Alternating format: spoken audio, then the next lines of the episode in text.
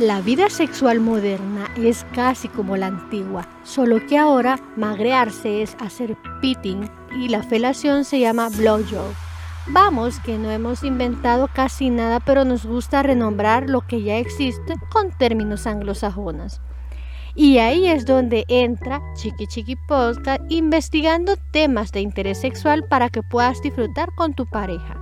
Hola, bienvenidos y bienvenidas a mi podcast sobre sexualidad. Te saluda Rocío Barraza y hoy te hablaré sobre el fingering, qué es y cómo se hace.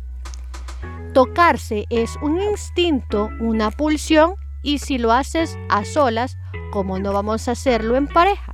El cuerpo tiene memoria, así que cierra los ojos y recupera esas caricias que te hicieron perder el sentido. Esos dedos que te recorrieron sabiamente hasta llevarte al clímax. ¿Lo tienes? Pues exactamente eso es el fingering. Y si por desgracia aún no lo has probado, ya estás tardando. ¿Qué es el fingering? El papel protagonista en el encuentro sexual y estimula con ellos las zonas distintas erógenas de tu pareja. Eso es el fingering, una masturbación compartida en la que uno o varios dedos estimulan los genitales de otro. El término viene de finger, dedo, y en la mayoría de las ocasiones se utiliza solo para hacer referencia a los dedos que acarician el clítoris o se introducen en la vagina. Pero piensa que en realidad abarca todo lo que es susceptible de ser estimulado con los dedos, así que no olvides el ano. ¿Cuáles son los beneficios del fingering? Suponemos que ya sabrás que la penetración no debería ser el centro de nada, de hecho, y aún para el pene de la fricción que se produce durante el coito, sí que acaba mayoritariamente en el orgasmo. En el caso de las mujeres se necesita la estimulación del clítoris en más del 80% de los casos para alcanzar el clímax.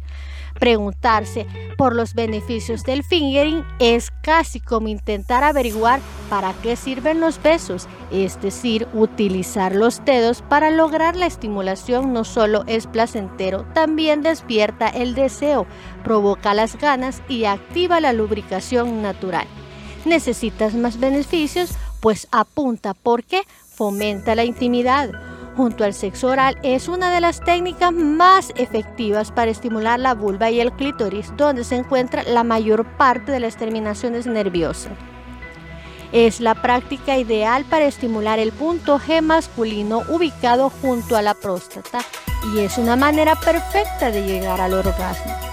Mi consejo a la hora de hacer el fingering es, por favor, las manos siempre limpias y las uñas cortas. Nadie quiere a Eduardo Manos de Tijera entre las piernas. No se trata solo de que arañar no placentero, también puedes provocar una infección, así que lávate las manos. El lubricarse es tu amigo.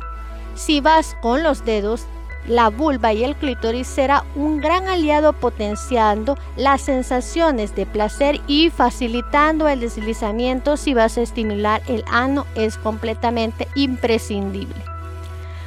Como tienes dos manitas, utiliza ambas y combina las caricias, por ejemplo, genitales, pecho, ano y genitales. En el caso de la vagina, no pienses que el secreto está en meter y sacar el dedo como si hubiera una mañana y nunca lo olvides al tu clítoris.